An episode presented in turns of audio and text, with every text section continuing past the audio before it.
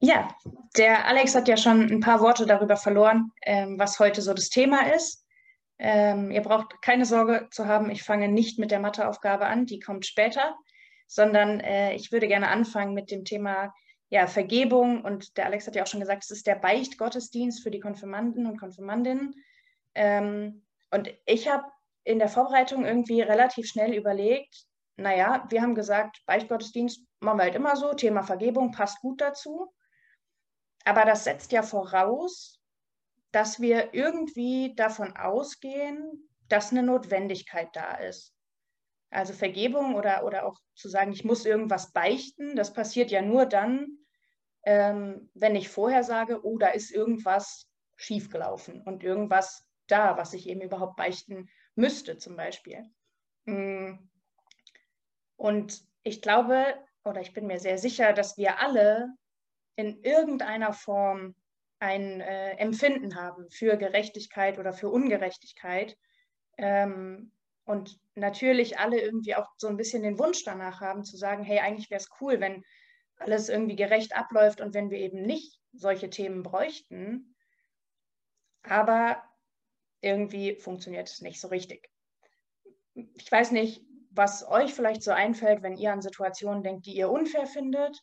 Ähm, was mir so eingefallen ist, zum Beispiel, wenn irgendjemand in der Klausur schummelt. Vielleicht sagen da Leute von euch, boah, das finde ich total unfair. Oder die eine Klassenkameradin, die immer die bessere mündliche Note kriegt, obwohl sie nur das nachklappert, was alle anderen vorher schon gesagt haben. Ähm, vielleicht finden es Leute von euch fair, dass alle Kinder zwei Kugeln Eis bekommen und andere würden sagen, hm, eigentlich dürfen die älteren Kinder auch drei Kugeln Eis essen und die ganz kleinen eigentlich nur eine. Das wäre viel gerechter. Und meistens wissen wir dann auch noch ganz genau, was aus unserer Sicht anders laufen müsste. Wir haben nicht nur was zu kritisieren oder was, wo wir sagen, das ist ungerecht, sondern dann weiß man zum Beispiel auch, ich finde es ungerecht, dass jemand in der Klausur schummelt und ich finde, deswegen müsste die Person dann eine 6 bekommen und die Klausur abgeben. Und auch wenn das im Konkreten irgendwie vielleicht ganz individuell ist und wir, ja, vielleicht auch jeder von uns und jede von uns, die gerade hier sitzt, andere Vorstellungen davon hat und andere, ja, andere Sichtweisen darauf, was genau gerecht oder ungerecht ist, haben wir alle eine grundsätzliche Sehnsucht danach, dass es eben gerecht zugeht. Und in der Vorbereitung habe ich eine Geschichte gelesen in der Bibel und musste dann an eine Situation aus meiner Schulzeit denken, in der ich das erlebt habe, dass ich dachte, boah, ich fühle mich gerade ungerecht behandelt und habe das Gefühl, da läuft irgendwas nicht so, wie es laufen sollte. Und ich würde euch gerne erst die Geschichte erzählen, die ich gelesen habe und dann meine Geschichte dazu erzählen. Und zwar erzählt Jesus in Matthäus von einem König. Und der König, der hatte Menschen Geld geliehen und dann hat er irgendwann gesagt, er möchte gerne dieses Geld wiederhaben.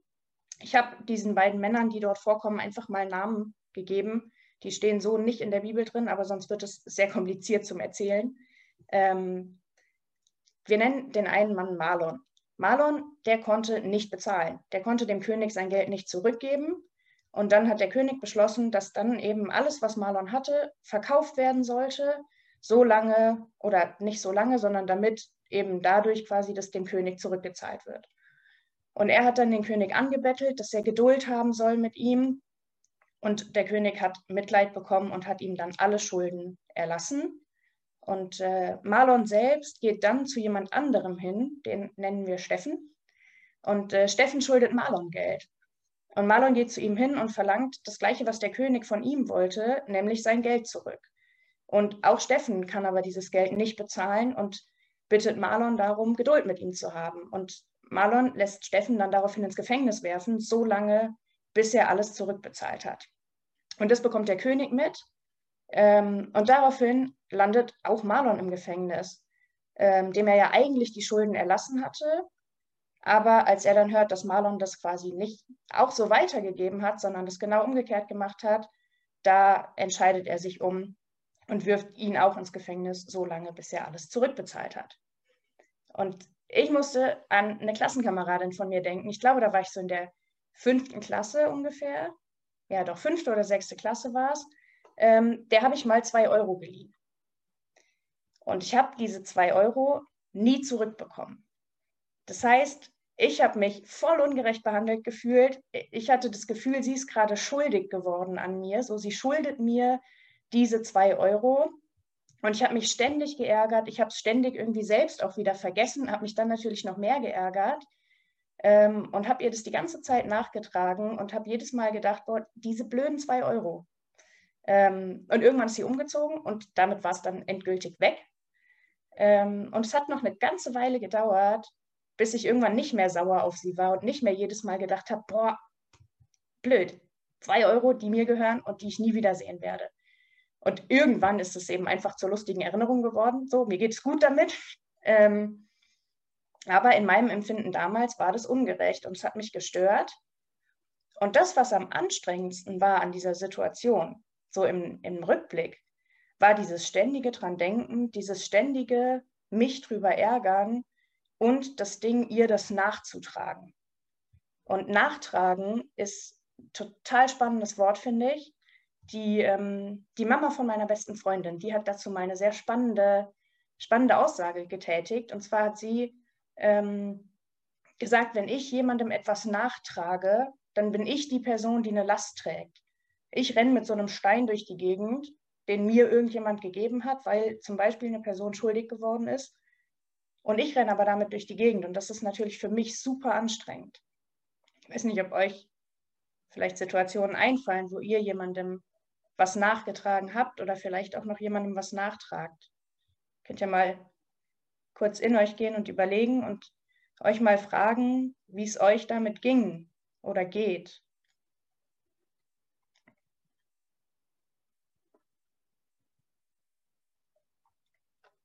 Und das ist natürlich jetzt nur ein simples Beispiel von mir gewesen für, ja, für etwas, was uns im täglichen Leben immer wieder begegnet. Andere behandeln uns schlecht, wir behandeln andere schlecht. Irgendjemand ist verletzt oder beleidigt oder vielleicht traurig oder enttäuscht. Und dann ist die Frage, wie es dann weitergeht an dem Punkt.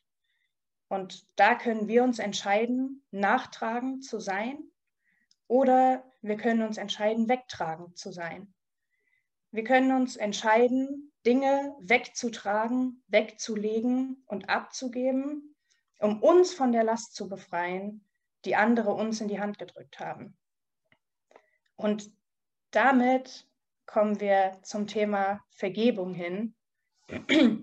Laut Wikipedia, auch wenn das in vielen Fällen keine sehr zuverlässige Quelle ist, ähm, gibt es eine, wie ich finde, ganz schöne Definition für Vergebung, die wird nämlich dort beschrieben als eine Bewältigungsstrategie, um Fehlverhalten oder auch scheinbares Fehlverhalten von anderen für mich zu akzeptieren, ohne dass eine Reaktion des Gegenübers nötig ist oder dass irgendwie eine Strafe folgen muss. Also es geht erstmal um mich, um dich, um uns ganz persönlich. Ich kann wegtragen, ich kann vergeben, damit es mir besser geht. Und da kommen wir wieder zu der Bibelgeschichte, die ich euch am Anfang erzählt habe. Die hat Jesus nämlich erzählt, nachdem Petrus ihn gefragt hat, wie oft er jemandem vergeben soll, der ihm Unrecht tut. Und jetzt könnte man mal überlegen, wie Petrus auf diese Frage kommt. Vielleicht hat er noch nicht verstanden, dass Nachtragen viel anstrengender ist als Wegtragen. Vielleicht hat sein Gerechtigkeitsgefühl nicht dazu gepasst, dass er irgendwie immer wieder das Zeug von anderen wegtragen soll und ihm vergeben soll. Ich weiß nicht, wie es euch geht, aber ich kann das voll verstehen. Also ich renne ja auch irgendwie nicht durch die Stadt und klingel einfach so random bei irgendwelchen Leuten und frage mal nach, so haben Sie zufällig noch Müll rumliegen, der mal rausgebracht werden müsste? Ich könnte könnt das eben tun. So.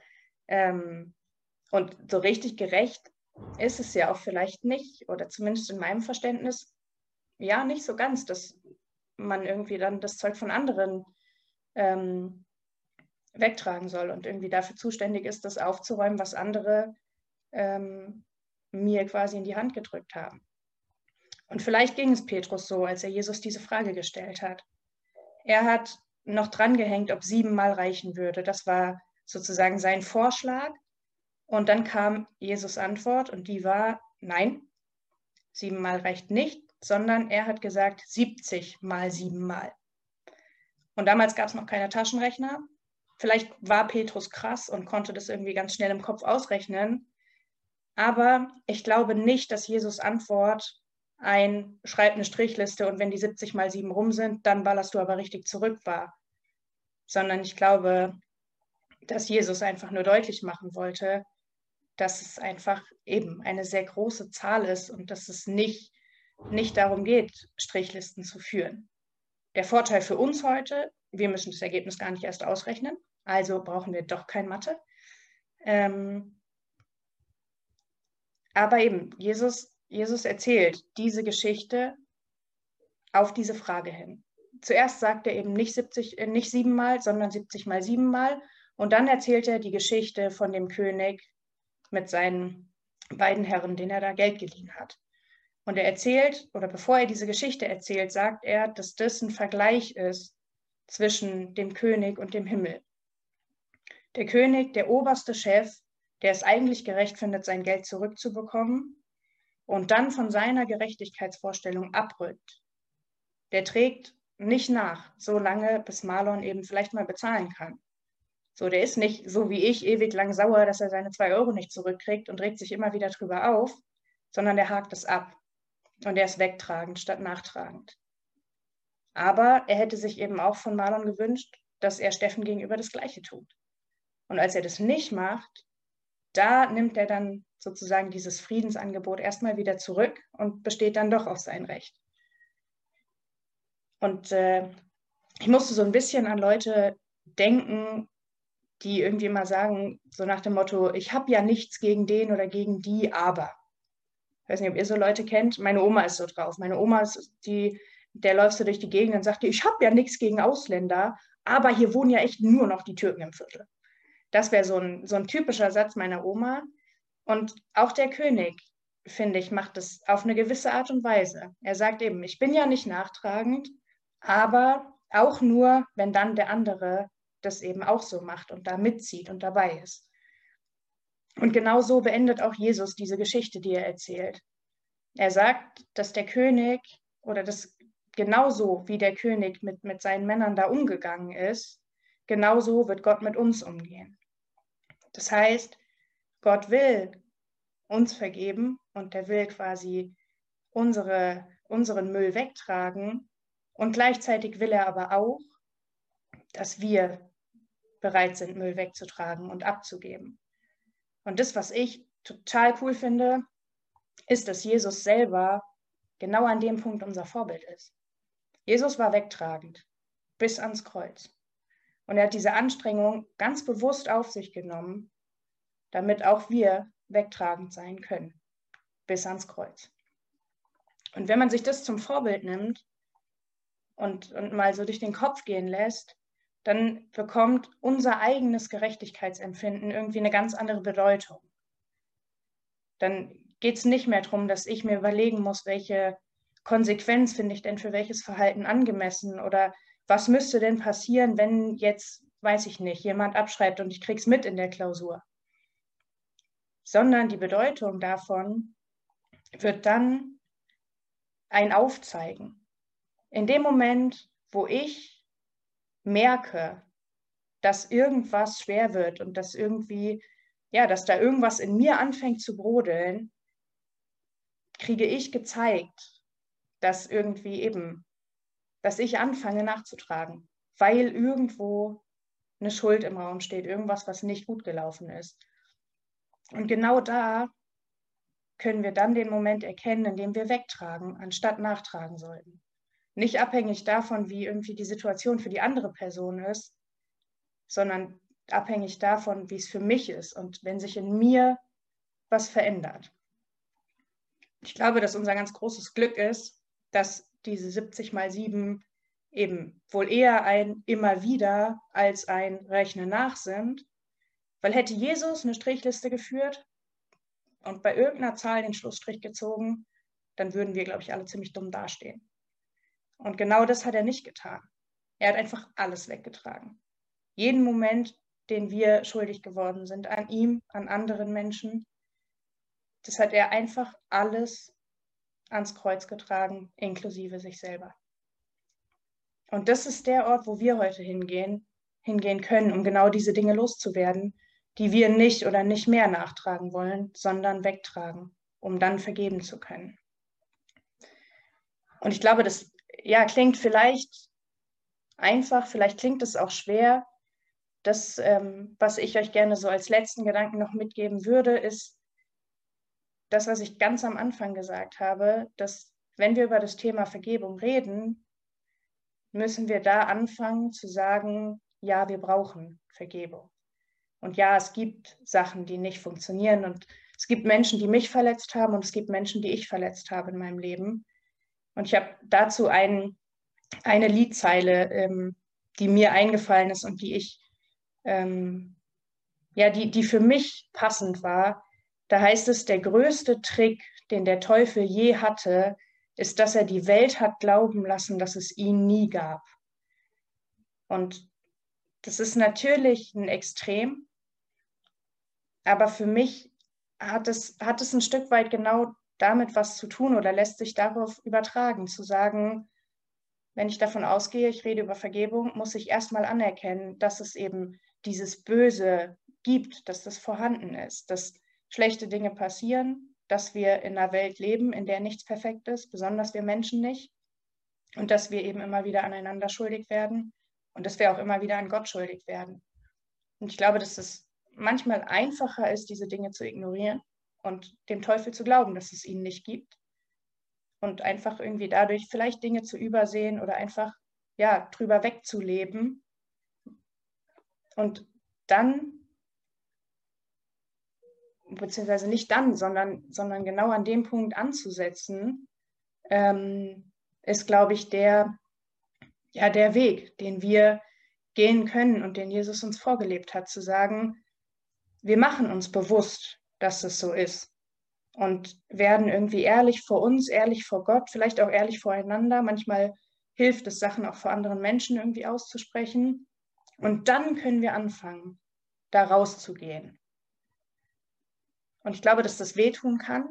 Ich glaube, dass es ja immer davon abhängt, natürlich auch von, von welcher Verletzung wir irgendwie sprechen. Vielleicht komme ich relativ schnell damit klar, dass irgendjemand abgeschrieben hat und trotzdem die bessere Note bekommen hat, weil er nicht erwischt worden ist oder so. Und vielleicht gibt es andere Situationen, ja, die nicht so einfach wegzustecken, wegzutragen sind. Und ich glaube, dass es deswegen hilft, immer auch auf das Positive zu schauen und sich immer wieder auch bewusst zu machen, wofür wir dankbar sind.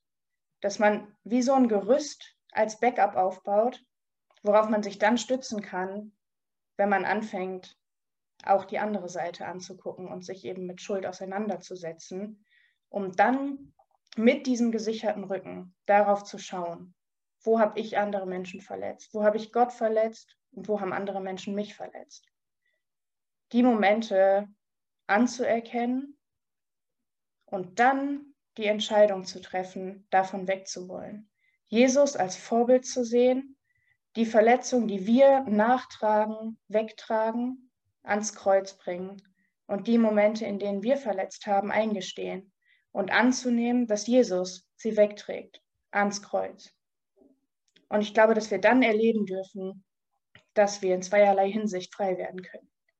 Von Verletzung und Last, die andere uns in die Hand gedrückt haben und die wir vielleicht vorher nachgetragen haben, und von dem, was ich verteilt habe an Last und an Verletzungen an andere Menschen. Amen. So, jetzt kommt es zum Kreuzverhör.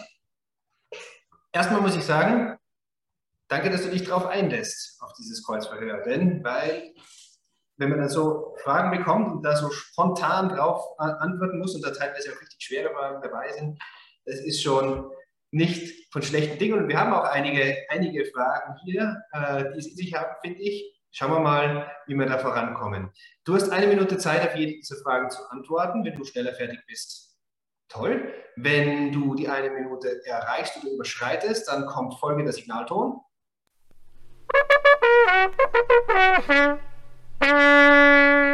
Attacke! Genau, dann weißt du, dass die Zeit um ist und du versuchen sollst, die Antwort abzuschließen. Okay. Ja. Fangen wir mal an. Bereit? Ja. erste Frage, die da ist, die äh, die meisten Likes auch hat, ist, was ist, wenn in einem Streit oder einer ähnlichen Situation beide Seiten einen Fehler gemacht haben, aber nur eine Seite es auch wirklich eingesteht und die andere Seite komplett die Schuld auf, den, auf die jeweils andere Partei schiebt. Wie geht man damit um? Mm, ich glaube, dass das sozusagen jede, jede Partei für sich selbst entscheiden muss. Ähm, ich würde die Frage jetzt so verstehen, dass sie quasi aus der Position rausgestellt wird, ähm, ich habe mich mit jemandem gestritten und der andere sieht nicht ein, ähm, einen Anteil daran zu haben.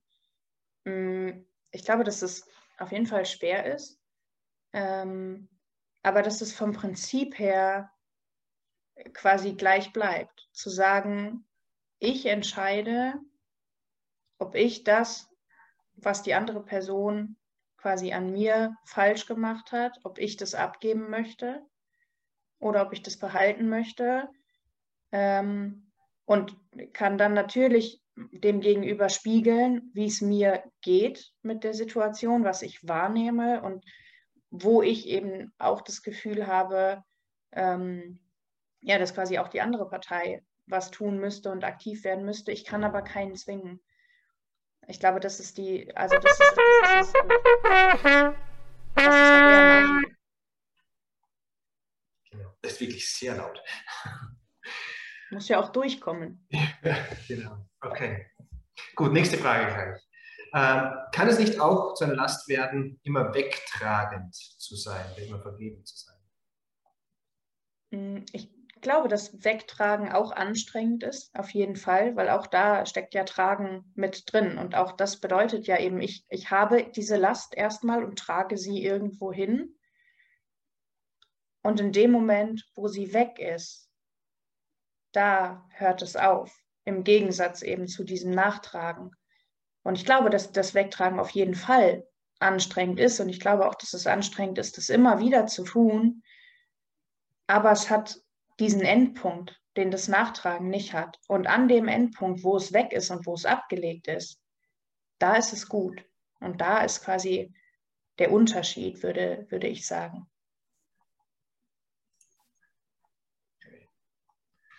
Super. Nächste Frage geht so ein bisschen in die Richtung noch weiter. Was, wenn jemand nicht aufhört, mich zu verletzen, muss ich dann auch immer wieder vergeben? Das ist genau die Frage, die Petrus gestellt hat. Genau das. Jesus, wie oft muss ich jemandem vergeben, der mir immer wieder Unrecht tut? Reichen siebenmal. Ähm, und genau, Jesus Antwort war 70 mal siebenmal. Und äh, du könntest jetzt anfangen, diese Strichliste zu führen oder eben sagen, ja, Jesus Antwort ist, du sollst immer wieder vergeben, auch wenn es die gleiche Person ist, auch wenn, ja, auch wenn es eben immer wieder kommt, sollen wir das immer wieder tun. Ähm, auch weil wir es selber ja immer wieder brauchen. Ja. Also meine Antwort wäre ja. Okay. Gut, nächste Frage ist auch spannend. Was ist, wenn jemand mir und jemand anderem was angetan hat und ich vergebe der Person jetzt? Und was, wenn die Person dann denkt, ja, das war dann eigentlich eh okay, was ich gemacht habe und ja, macht quasi weiter damit? Mm, dann, also, dann hat auf jeden Fall die andere Person, glaube ich, nicht verstanden, was Vergebung bedeutet. Ähm, Beziehungsweise es geht ja, es geht ja nicht darum zu sagen, ähm, in dem Moment, wo ich was vergebe, heiße ich das für gut, sondern ich kann es weglegen ähm, und trotzdem ist es vielleicht eben nicht richtig und nicht in Ordnung gewesen. Ähm, und vielleicht hilft es der Person, das nochmal deutlich zu machen ähm, zu sagen, ich finde das nicht gut, was passiert ist, aber ich will das nicht mit mir rumtragen und deswegen möchte ich, dass wir weitergehen sozusagen und das hinter uns lassen.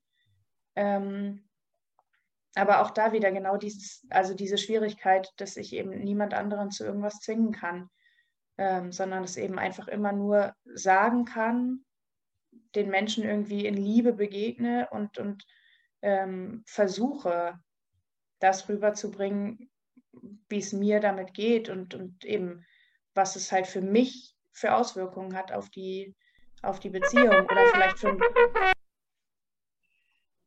für einen Kraftakt eben halt auch bedeutet.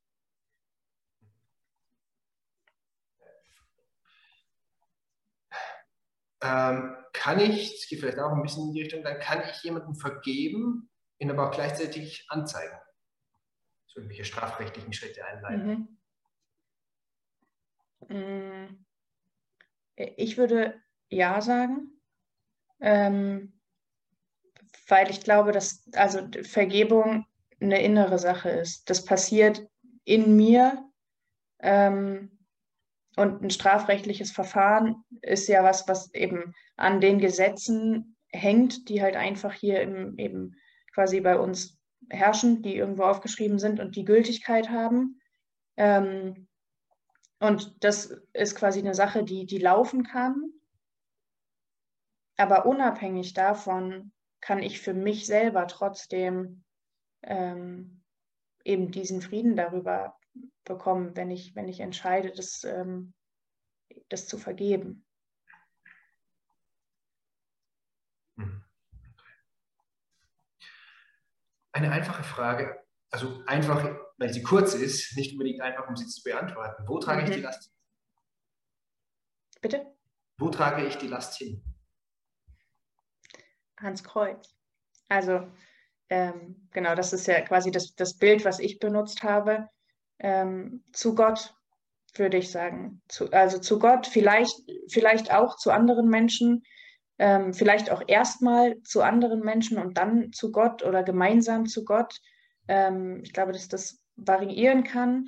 Ähm, aber ich glaube, der Punkt, wo wir sie, wo wir sie endgültig loswerden, ist der, wo wir es tatsächlich schaffen, sie an Gott abzugeben im Gebet, im Gespräch, vielleicht, weiß ich nicht, vielleicht auch, wenn wir es aufschreiben ähm, und irgendwie, was weiß ich, sagen, okay, ich verbrenne jetzt den Zettel und damit übergebe ich es an Gott. Oder ich glaube, da darf man ja einfach das tun, wie man selber das Gefühl hat, das zu brauchen und, und dass es gut für einen selbst ist.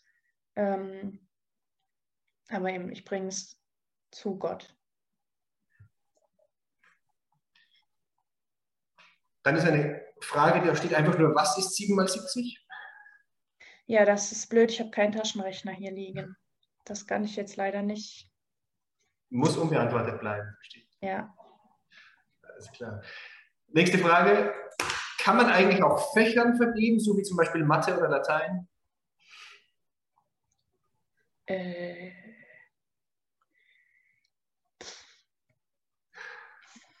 Das ist äh, eine sehr interessante Frage. Auf die war ich definitiv bisher am allerwenigsten eingestellt. Ähm, ich, die Frage ist ja, können diese Fächer an sich dir irgendwas Schlechtes tun? Ich glaube, die Fächer werden ja dann erst zu was Schlechtem, ähm, wenn sie zum Beispiel durch einen Lehrer oder eine Lehrerin vertreten werden oder wenn bestimmte Inhalte kommuniziert werden, die damit zu tun haben. Aber rein das Fach an sich tut ja nichts, sondern das, was passiert, also das, was zwischenmenschlich auf irgendwelchen Ebenen passiert, das ist vielleicht das, wo du dann das Gefühl hast, oh, da werde ich verletzt oder da braucht es Vergebung. Jetzt war fertig. Ja, yeah. genau. Ist, ist Vergebung einfach nur zu sagen, war nicht so schlimm?